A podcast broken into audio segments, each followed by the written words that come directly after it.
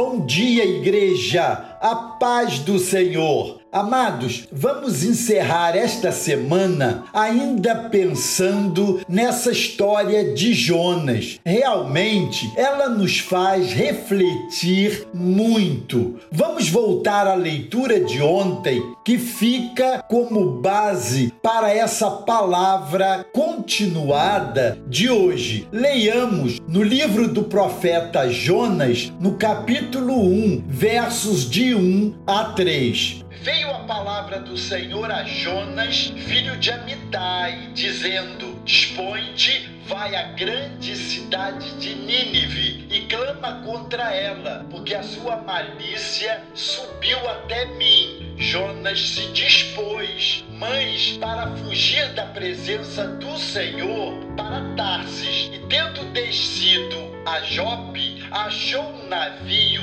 que ia para Tarsis, pagou, pois, a sua passagem e embarcou nele para ir com eles para Tarsis, para longe da presença do Senhor. Se a história de Jonas nos incomoda, o livro de Jonas nos incomoda muito mais mas se mostra altamente desafiador para todos nós essa história que lemos em quatro capítulos. Todos gostaríamos de ler um livro assim. Jonas é chamado por Deus e foge.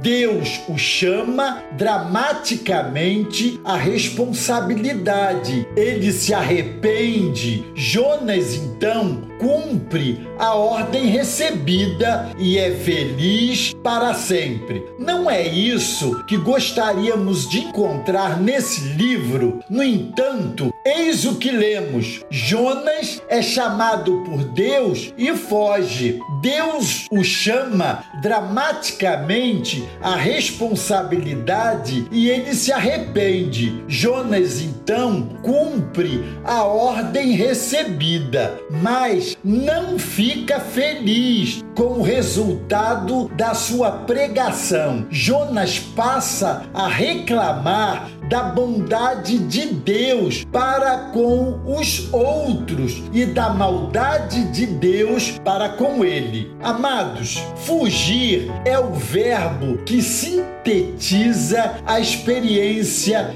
de Jonas. Mesmo quando cumpriu contra a sua vontade o mandado divino, ele se refugiou para fora da cidade a fim de ver o mal que esperava para ela. Mesmo ali, Deus o encontrou. Quanto a nós, fiquemos firmes para não sermos como Jonas. É impossível fugirmos da presença de Deus, amados. Essa certeza é um desafio e uma promessa. O desafio é que todo esforço nesse sentido será inútil. Consertemos-nos com Ele agora mesmo. A promessa é que estejamos onde estivermos, seja qual for a condição em que nos encontrarmos ali mesmo.